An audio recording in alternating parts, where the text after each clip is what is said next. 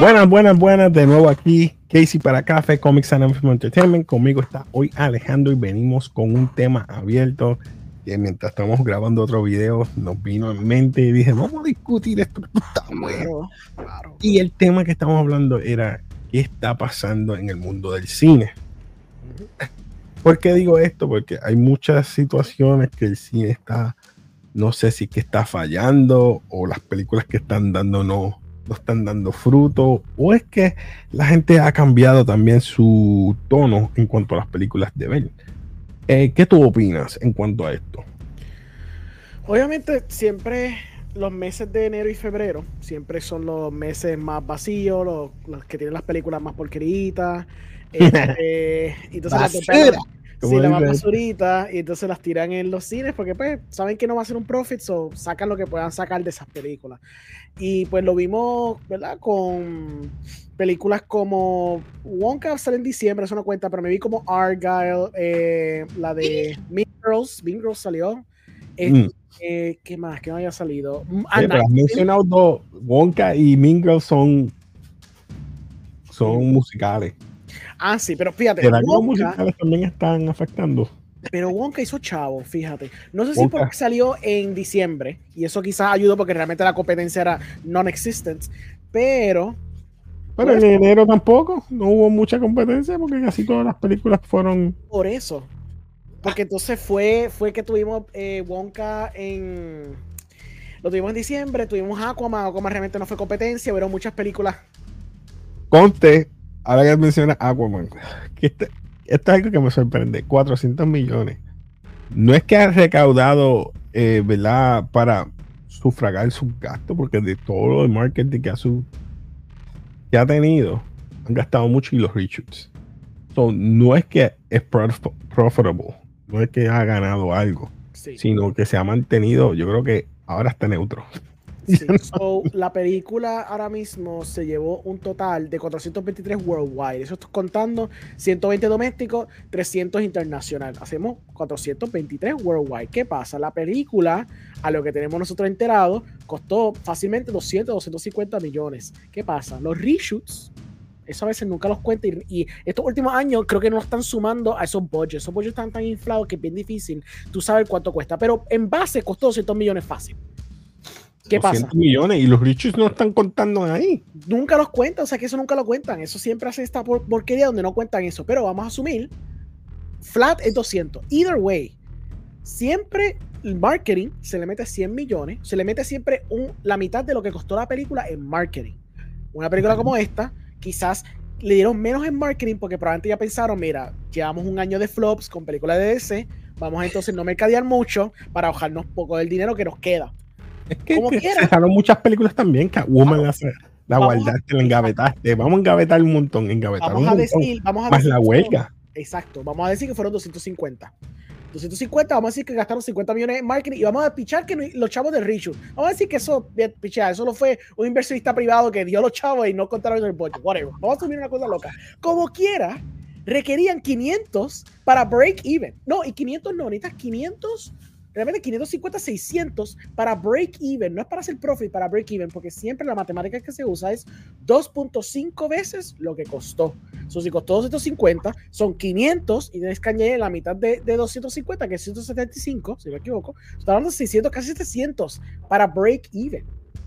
o sea, que tú me dices que eso es lo que le está pasando a Disney con a, Brave New World. Con todas las películas, con todas sus películas con Capitán América 4.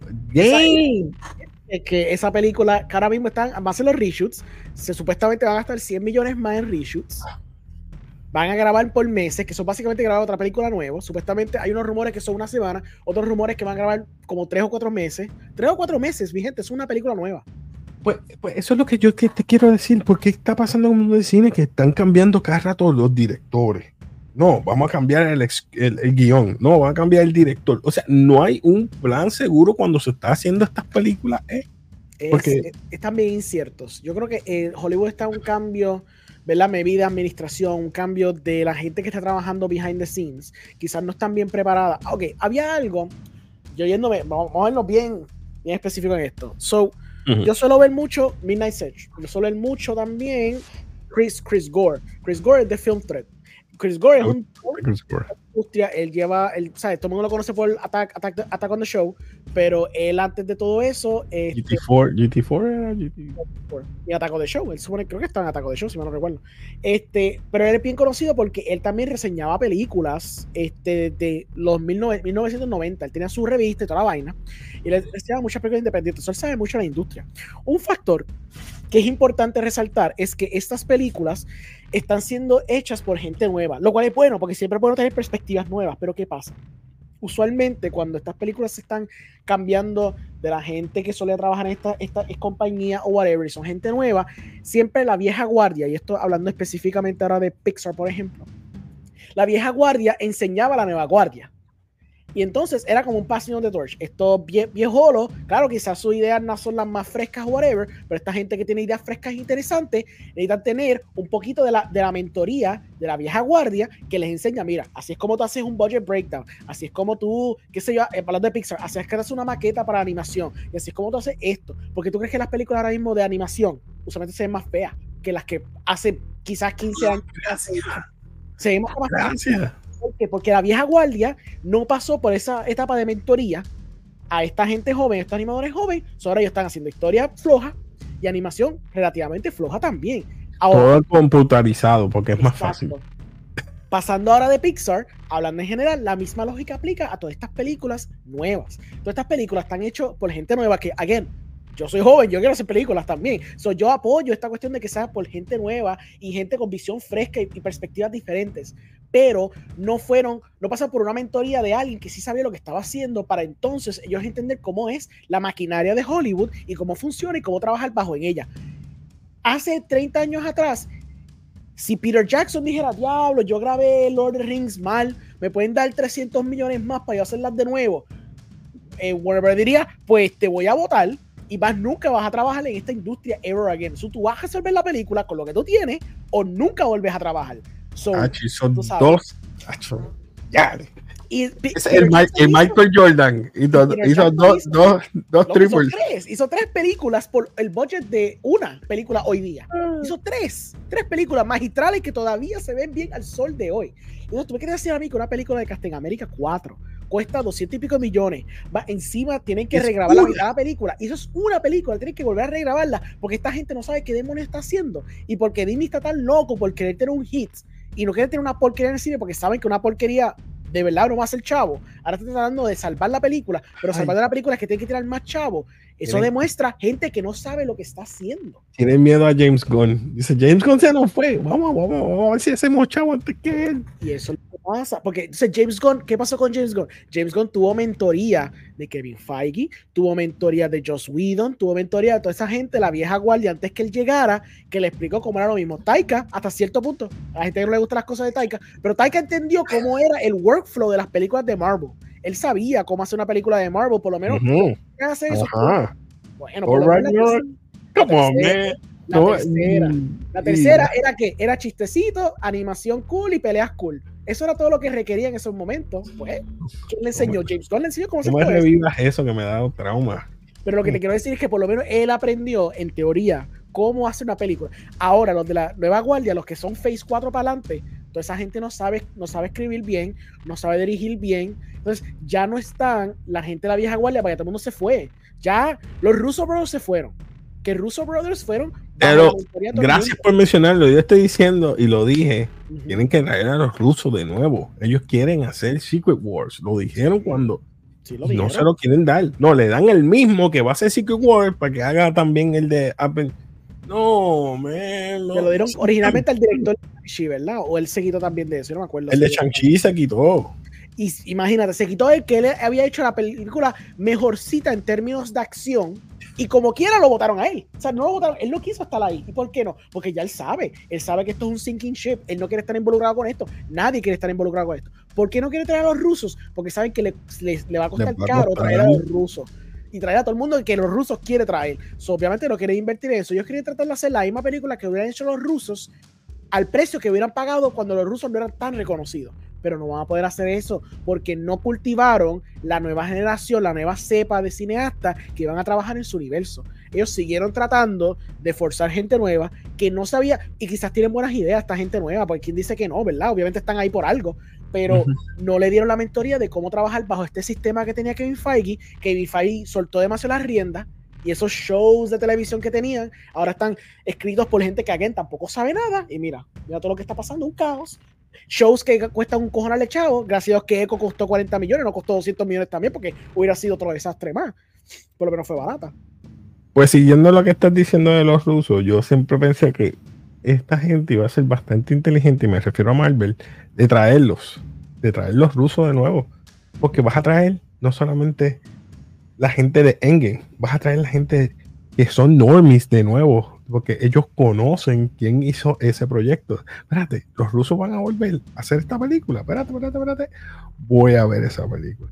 So que ahora te tienes que encomendar a que tengas un hit y otro hit para crear este fanbase de nuevo o esta credibilidad, que es lo que está pasando en el cine. Hasta que no haya una credibilidad constante o seguida en tu franquicia, porque Marvel está cayendo en, perdona, ¿verdad? Quiero decir en general, no voy a decir Marvel nada más, quiero decir en general, es que, por ejemplo, Marvel tuvo el ejemplo de Star Wars.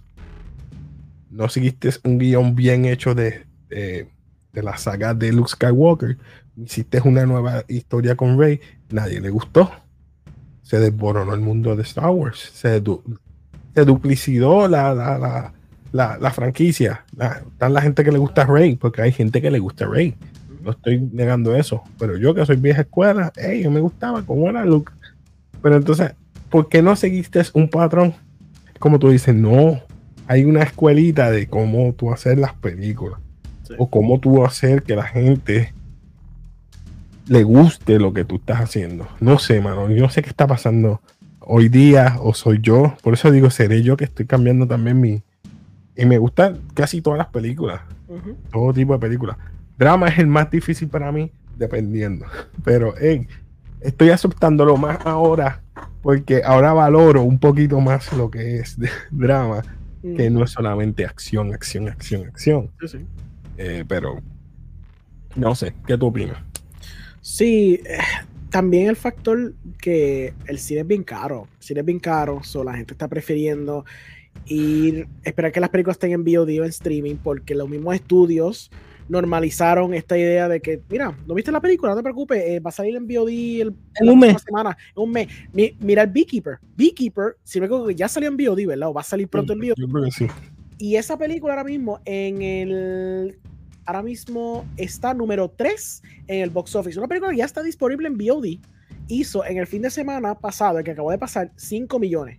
Pero el año pasado pasó con Mario, Mario Bros. Y ahora está en, Netflix. 45, 45 días hizo un billón. Imagínate.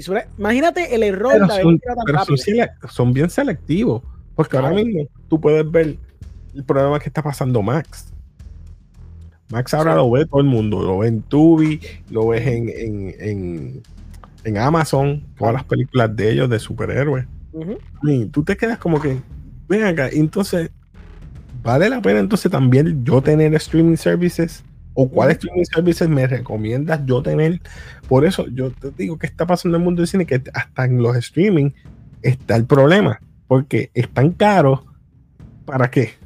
Para entonces ven un tubi y lo tiene de gratis. ¿Tú sí, me entiendes? Sí, que el factor de exclusividad se está perdiendo. Claro, no, exclusividad. Tiene ads. Ahora tienes que pagar por ads. Cuando antes no tenías que pagar por eso.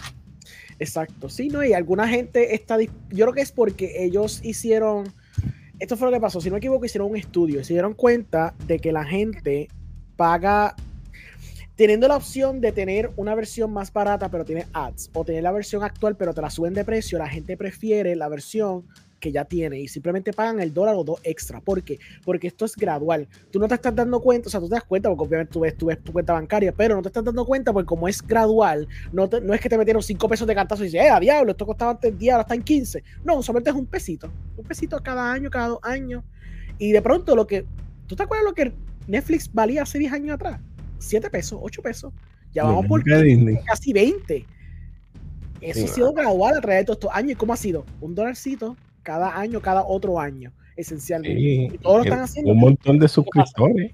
Y llega el punto que ya uno tiene que escoger porque realmente tú no puedes pagar tanto porque no te da el tiempo tampoco para tú ver todo. So, ¿qué pasa? La gente que se queda ya se quedó. O se van a quitar dependiendo de cuál es los que van a tener más importancia, dependiendo de todo el contenido que va a tener. Disney aprovechó mucho por dos factores, porque al principio era un bundle, era un bundle con otras, con otras cosas. Creo que Apple te daba un año gratis, o alguien te daba un año gratis, no me acuerdo. Ellos tenían, un- ellos tenían un deal, no me acuerdo, una oferta, no sé si con Apple, con iPods o con iPads, digo iPads, no, perdón, con los iPhones, y te daban un año gratis. Pero inflaron los números inicialmente. Por eso parecía que mucha gente lo tenía. Pero en esencia, generalmente no tanta gente lo tiene. O si lo tienen, está either bundled, lo tienen gratis, o tienen un descuento bien grande. Que la hora, de aquí a dos años, veremos cómo eso va a bajar en un declive los números de suscriptores de Disney específicamente, porque Disney no tiene nada.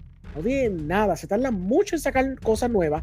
Y cualquier cosa que salgan, no es, no es algo que la gente le, le- interesa ver en, streaming, en sus streaming service ni nada, en sus casas.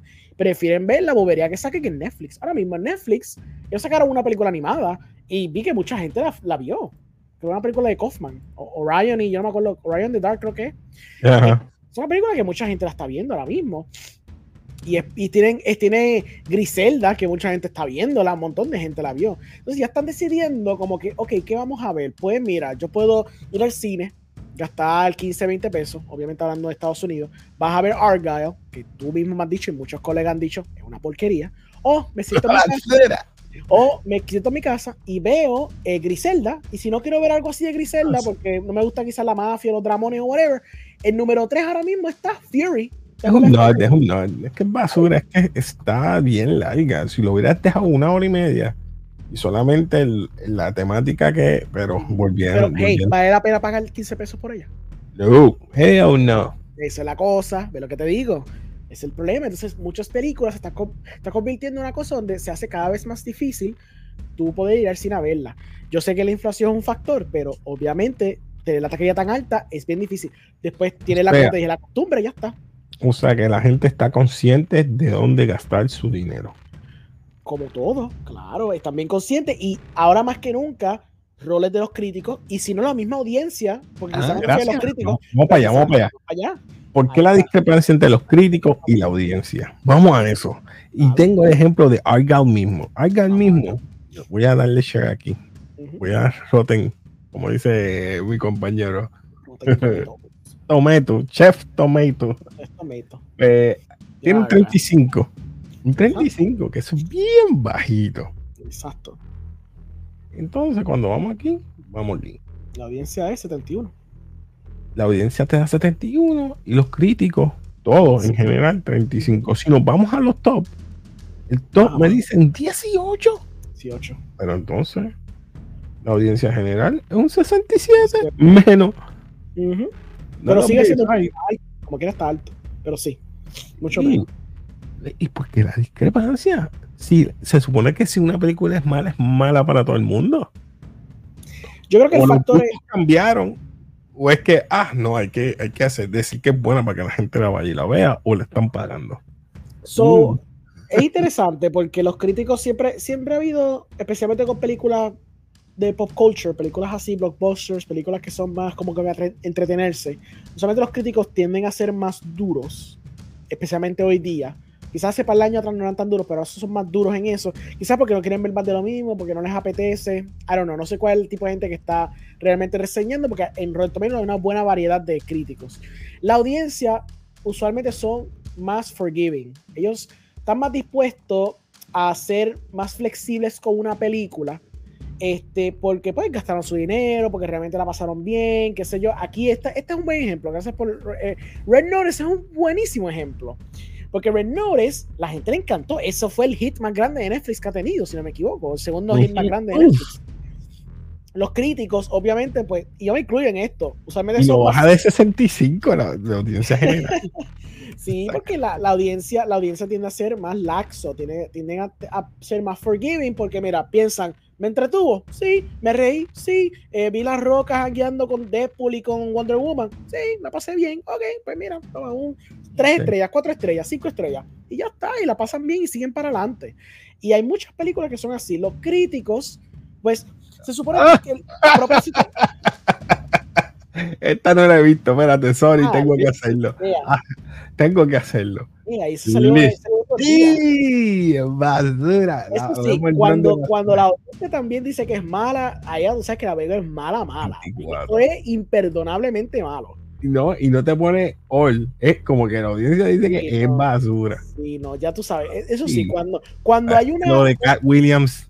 De- Sí, de- sí, no, no. Cuando tienes esta- este aspecto sincronizado entre la audiencia y los críticos, como ese ejemplo, o cuando también los dos están bien altos, pues generalmente ya tú puedes tomar eso como algo certero. Cuando ves una discrepancia, pues siempre juzga por, por tus gustos, realmente. Si tú, si tú sabes que ese tipo de película te va a gustar, pues tírate de pecho. Si sabes que no, pues no.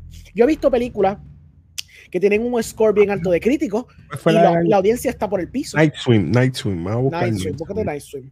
Night Night Swim, Swim probablemente va a estar por el piso de los críticos y probablemente la audiencia va a estar más favorable. Porque es película de horror. Ah, mira, Mentira, papi, no, mira. ahí está, ves, mira, ya tú sabes que ahí eso es bien malo. Ya nadie le gustó. 30. Ya tú sabes. Mira, aquí hoy Chris fueron Sí. 22 y los Top Chris 36. Oh, my. Ya. Y Empataron primera vez la audiencia con el, los Top Chris.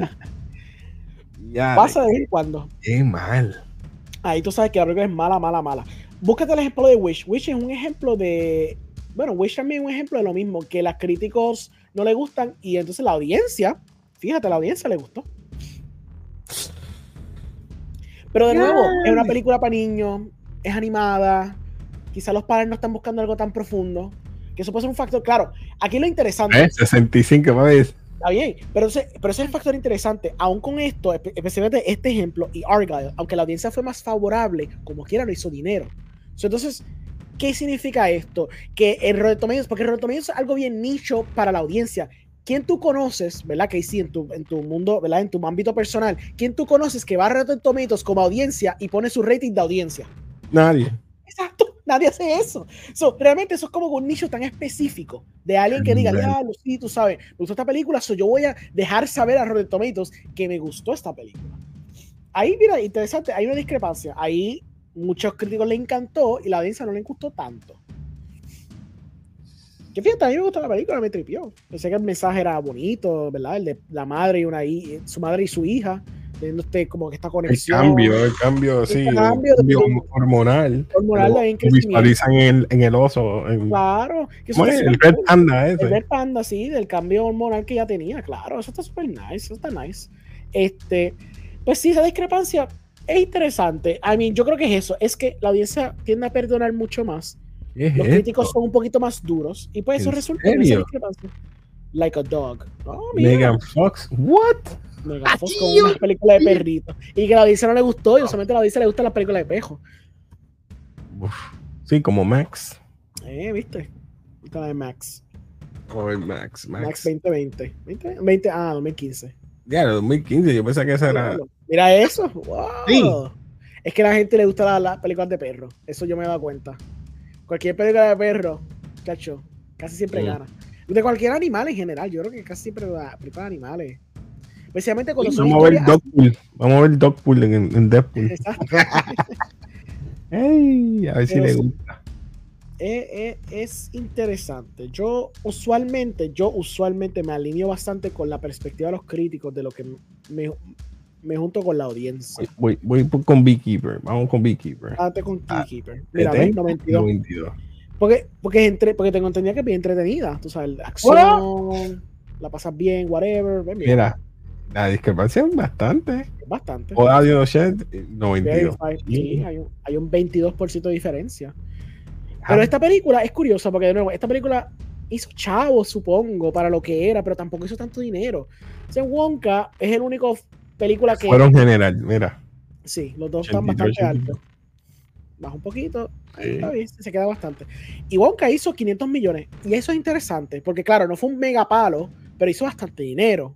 Este, claro, no creo que hizo un profit, porque creo que Wonka costó 200 millones, pero como quiera hizo dinero. Hay Ryan in the Dark, esa es la que salió en Netflix recientemente. Esa está, creo que escrita o dirigida por Charlie Kaufman. Este, si no me equivoco. Tengo mucha curiosidad de verla porque a mí me encanta. Y eh, la Kaufman. audiencia no le gustó. Y Tomato le encanta. Ay, Dios mío. yo tengo un presentiendo que, que, va a estar chévere. Tengo que verlo, tengo que verla. Esa sí la tengo en lista. Me interesa mucho. Ponte a Naomi Buffon, que al que piensa la gente de Naomi Buffon. Probablemente a la gente le gusta porque es una película de, de, un crime, un true crime, exacto. Es una película de courtroom, es una intriga de si ella mató al esposo o no la mató. No, obviamente no, ese factor afecta. No está mal. Sí, no. Ay, tú sabes cuando tienes una película buena. Como 15 de, de diferencia, no es mal. Sí, sí. Una película que está bien lograda, tiene un misterio, tiene una intriga. Ya. Bueno, bueno, mi gente, eh, yo pienso que esta discrepancia entre los críticos es que puede ser una razón y es esta. Muchos de los críticos son vieja escuela, les gusta un formato, tienen conocimiento, tienen vasto y demasiado conocimiento. A los nuevos críticos de hoy día son bien versátiles le gusta otras ideas, le gusta hacer y probar y estar al tanto de lo nuevo. No se centran en un formato como vía escuela y quizás no tengan tantos estudios como antes, ¿verdad? Que se requería. Mira, tienes que tener esto, tienes que saber esto, tienes que saber el primer acto, el segundo acto, el tercer acto, cómo cerrar, qué, cuál es la conclusión, por qué te gustó, por qué no. O sea, ya ni siquiera a veces ni explican el por qué cómo criticar una película. Eh, no estoy diciendo yo ni estoy quejándome de mis colegas. Es que hay maneras y hay maneras. Es lo único que puedo decir. Y a lo mejor mucha gente no le gusta. Y tanto la audiencia que ahora es tan abierto a mucha gente, esto del mundo de críticos. Pues por eso es cuando tú vas a un Rotten Tomatoes y ves toda esta diferencia, tú dices, pero contra, no sé. Eso no, yo creo que no le está ayudando el cine yo había visto un video hace un tiempito atrás, hace como unos meses atrás, que estaba hablando de el rol de los críticos y cómo ese rol ha cambiado en los últimos años. Antes los críticos se, se les consideraba como lo que se llama un tastemaker, una persona que ayuda a crear eh, el gusto de la, de, la, de la, comunidad, de la cultura, de, de la gente. So, salió una película, obviamente ese crítico tiene la oportunidad de verla temprano, eh, daban su opinión bastante elocuentemente, porque esos tiempos, todos esos escritores escribían, eran unos, unos duros escribiendo. Y te desglosaban, como tú bien dijiste, con un tipo de conocimiento que viene de alguien que ha intrínsecamente estudiado el cine en todas sus facetas, ya sea dirección, cinematografía, edición, actuación, eh, la estructura de, la, de una historia. Entonces, eso ayudaba mucho a determinar si a la audiencia le iba a gustar una película o no, porque antes estaba un poquito más alineado. Si un crítico decía, antes la gente confiaba en los críticos. O sea, Roger Ebert, cuando él tenía el show ese del thumbs up y thumbs down, la gente lo veía fielmente. ¿Por Porque la gente confiaba en Roger Ebert, porque era un hombre con conocimiento. Y lo que tú dices ahora, ahora no es porque eh, sea algo malo, porque hello, tú y yo estamos haciendo esto ahora, somos críticos de la nueva ola de gente, Este, pero al tener tanta gente que critica y vienen de tantas perspectivas diferentes y a veces, como tú dices, son más laxos, son más abiertos a diferentes cosas y son quizás no tan no saben cómo expresar el por qué le gusta algo, simplemente saben que le gusta y quizás no te, no te explica una forma más elaborada del por qué, pues crea quizás esta disonancia que antes no existía. Y a, veces ven a los críticos como que, ah, los críticos simplemente no entienden a la audiencia, están pensando diferente a nosotros, bla, bla, bla. Eso está creando estas discrepancias donde un crítico quizás pasa con una película como Beekeeper, pero antes cuando un crítico lo hubiera masacrado, hubieran dicho, oh, pues fíjate, el crítico se está masacrando es por algo, vamos a ver por qué. Ahora es como que nada, el crítico la masacró, es porque tiene que estar fantástica. Y hasta nosotros hemos hecho el chiste de eso mismo. Nosotros somos sí, el tiempo. Sí, yo por algo lo hacemos. Dicho, si a ti no te gustó, a mí me va a gustar. Y yo, pues, que, pues, para gustar los colores, pero en mi opinión, yo pienso que pues la gente, pues quizás está más abierta o propensa a, a ver otras, ¿verdad? Maneras de cómo ver las películas y eso también afecta, no solamente por el crítico, sino también ven eso, eso otro factor aparte. Dice, tengo el dinero, tengo el tiempo, pero déjame ver este crítico que dice. Tengo el dinero, tengo el tiempo, pero el crítico dice que no. Mm, no la voy a ver. Yo o sí la voy a ver porque no confío. Exacto, no la voy a ver porque yo estoy pagando Amazon Prime y va a llegar por Amazon Prime. También, ese es otro factor. Que pasa mucho. ¿Entiendes? Pasa mucho. ¿Qué? Si va a salir en tres semanas en, Amazon. Son un ejemplo, estoy diciendo que sea. Pero generalmente eso es lo que está pasando, que también ahora la gente está siendo bien picky. ¿Por qué? Porque entonces Super Mario fue, hizo un billón cuando la gente, los críticos están diciendo, esto es una mierda, esto no lo entiende, que sí o qué. Y, y, dicho, yo la vi, yo me la disfruté, pero es verdad, yo entiendo eh, en un aspecto de yo analizar bien la película, la película tiene fallas severas, pero se pasa bien. Y cuando yo a la audiencia ahí, pasando la brutal alrededor mío, pues claramente algo que simplemente resona para la audiencia, no está diseñada tanto para tú criticarla o whatever. Y eso está fine, la puedes criticar como quieras, pero hey, va a ser los chavos. So, sí, sí. Pues para cerrar, vamos a dejar que los, nuestro público aquí que nos está escuchando o viendo, comenten, digan qué ustedes creen que está pasando en el cine. Si es que está caro, si es por los streaming, si es porque los críticos están haciendo muy, muy, muy fuerte. Muy fuerte y esos tres vertientes quizás sea otra cosa más, quizás sea por la ideología que están añadiendo, y me refiero a ideología para, para basarse en una buena película, por ejemplo, para Best Picture, tienes que tener una minoría, tienes que tener alguien de la comunidad LGBT, tienes que tener esto. Todo eso también afecta también a ver una película, porque a veces uno dice, pero porque esta película que es tan buena no está en esta categoría. Esto yo estoy añadiendo esto ahora, pero no estoy criticando ni dándole ¿verdad? falsa esperanza a la gente de que no todas las películas son así. Pero es algo que es requerido para que una película sea mejor película. Best Picture. Tiene que tener todo eso, mi gente. O sea que si no tiene un amigo de color o sea latino, una minoría, o LGBT, o cualquiera de estos, no va a entrar nunca.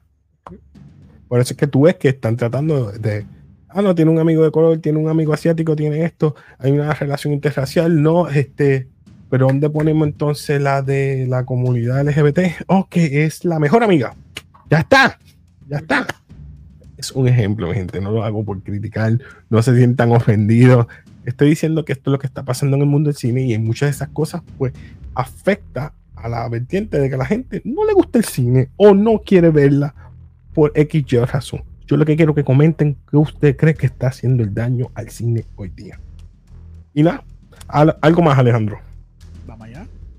Pues nada, mi gente, ya ustedes saben, aquí en Comics Anime este tema hablamos de todos estos temas así controversiales del mundo del cine, tanto como en Cinemas Podcast. Alejandro, ¿tenemos algo para allá? Ah, no. Cuando tenga algo, pues, lo dejo saber. Pues nada, mi gente, nos despedimos aquí de café como siempre con Peace.